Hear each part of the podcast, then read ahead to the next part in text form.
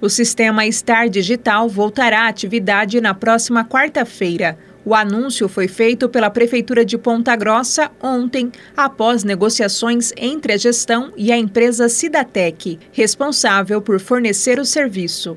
Conforme o executivo, a empresa concordou em retomar a atividade até o fim do seu contrato, em 31 de março. Ela não cobrará mensalmente os valores previstos no documento. O Star Digital está suspenso em Ponta Grossa desde 21 de dezembro. A paralisação foi uma solicitação da Cidatec até a conclusão do inquérito da Operação Saturno, que investiga a contratação do sistema e o suposto envolvimento da empresa no relatório final da CPI do Star. Para a Prefeitura, a volta do estacionamento regulamentado é importante para reorganizar o tráfego e o estacionamento na região central. Bárbara Brandão, repórter CBN.